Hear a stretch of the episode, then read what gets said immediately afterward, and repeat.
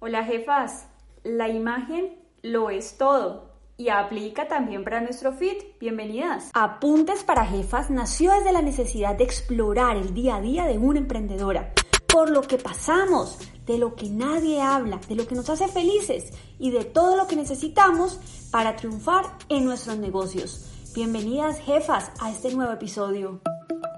Miren, no hay nada más tenaz que uno tener la certeza de tener un producto impecable, excelente, con todas las características adecuadas, beneficios, y que de repente no tenga el éxito que uno pretende en el mercado o que quizás pueda escuchar eh, que algunas marcas o algunas empresas con las que hacemos negocio pues tienden un poco a, ¿cómo se podría decir esta palabra? Es que no sería como como digámoslo de manera coloquial, hacerle un poco el feo, no por no hacer contratos con nosotros, sino por el hecho de evitar que su imagen se vea implicada con, nuestra marca. Eh, a ver, es decir, tengo varios emprendedores que son proveedores de grandes eh, empresas, de grandes marcas, de grandes corporaciones, pero estas no autorizan que la marca como tal eh, evidencie en sus redes y en su entorno que le, que le proveen ciertas cosas a ellos. Entonces aquí viene un asunto, ¿por qué está sucediendo esto? ¿Cómo crear una marca que esté al nivel de ellas? Entonces hay algo muy común en todo esto y es que, permítanme, me acomodo en mi silla porque esto amerita organizarse.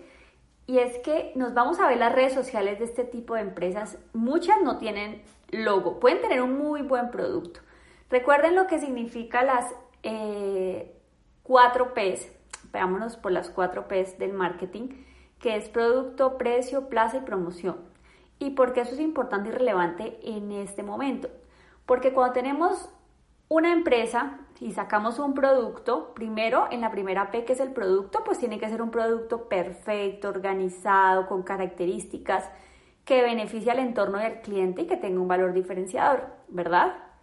Perfecto, chuleado. El precio, que tengamos un costeo adecuado, que lo adecuemos al mercado, al cliente, a nuestro uso de materias primas y que sea competitivo, chuleado.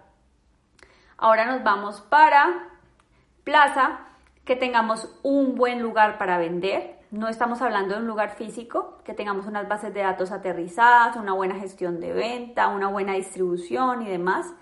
Y con esto nos vamos a la cuarta, que es promoción ¿Qué pasa si hay alguna deficiencia o algo que no funciona bien en las otras tres? Esta promoción no va a llevarse a cabo de una manera adecuada.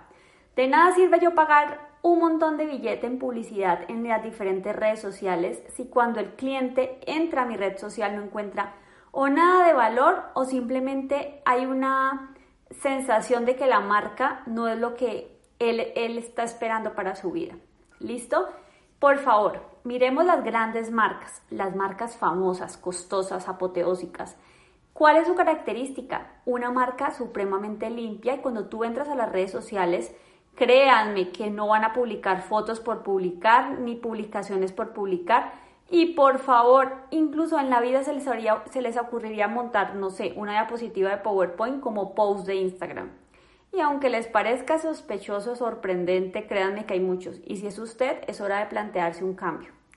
Y miren, no estamos tan lejos de poderlo hacer, aunque no tengamos ningún conocimiento en las diferentes herramientas digitales.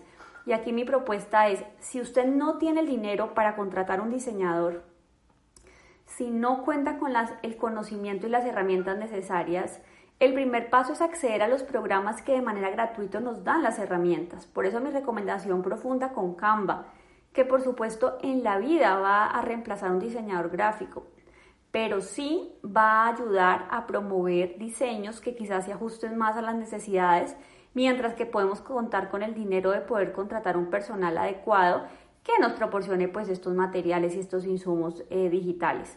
Mientras que no, entonces metámosle la ficha. ¿Qué pasa con Canva? Lo que me encanta de Canva es que además de tener pues unos diseños predeterminados y que muchos son gratuitos porque la versión gratuita es súper chévere, te permite organizar los formatos. Entonces, no es de diseñar por diseñar. Primero váyanse en la lupita de Canva y busquen, por ejemplo, posts para Instagram si es para Instagram o post para Facebook o portada de Facebook, mejor dicho. Eh, ahí aparecen todos los formatos porque ya están las medidas estandarizadas para que ustedes aprovechen y no me estén montando la típica presentación de PowerPoint como si fuera un post de Instagram, puesto que se ve una imagen completamente inadecuada en formato, en forma, en todo. Entonces es hacerlo bien. Los colores de la marca son indispensables que se vean reflejados en todo el entorno. No necesariamente si nuestro logo es rojo y verde, pues el feed tiene que estar rojo y verde. Recuerden que existen colores complementarios y la idea es que todo se vea elegante. Sí, que las fotos le metamos cariñito. O sea, si usted va a montar una foto de su producto, oiga, imagínese que su hijo que va el primer día de jardín, usted se esfuerza, se tira al piso, toma la foto, ta, ta, que se vea espectacular. Pues a ver, lo mismo pasa aquí, o por lo menos adivinen que los llevé de paseo a ver a París eh, la torre esta del amor.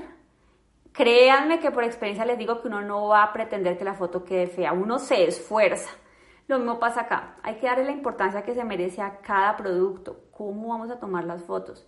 Y aquí les tengo el rollo, resulta que desde Canva también se pueden editar las fotos. Entonces, si es una oportunidad para hacerlo, recuerden que en mi canal de YouTube, Meli Rodríguez Conferencista, hay tutoriales para manejar Canva que son muy sencillos, por la idea es sacarle el jugo como, con toda. Recuerden que el feed tiene un montón de formas de organizarlo y por qué es importante hacer un diseño adecuado, porque es como si fuera la vitrina de la empresa. El cliente entra y además de encontrar la información adecuada para la venta, es decir, una descripción completa de lo que es el negocio, un portafolio listo, Además de eso, encontrar la información que está en la parte de abajo de una manera llamativa, organizada y por supuesto que refleje lo que es la marca.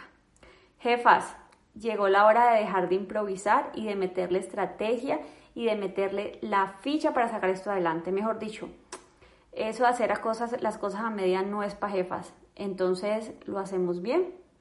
El feed debe estar organizado, que cada post o publicación que se haga tenga un objetivo, una estrategia y usted ya lo le haya dedicado tiempo. No publique lo primero que se le ocurrió.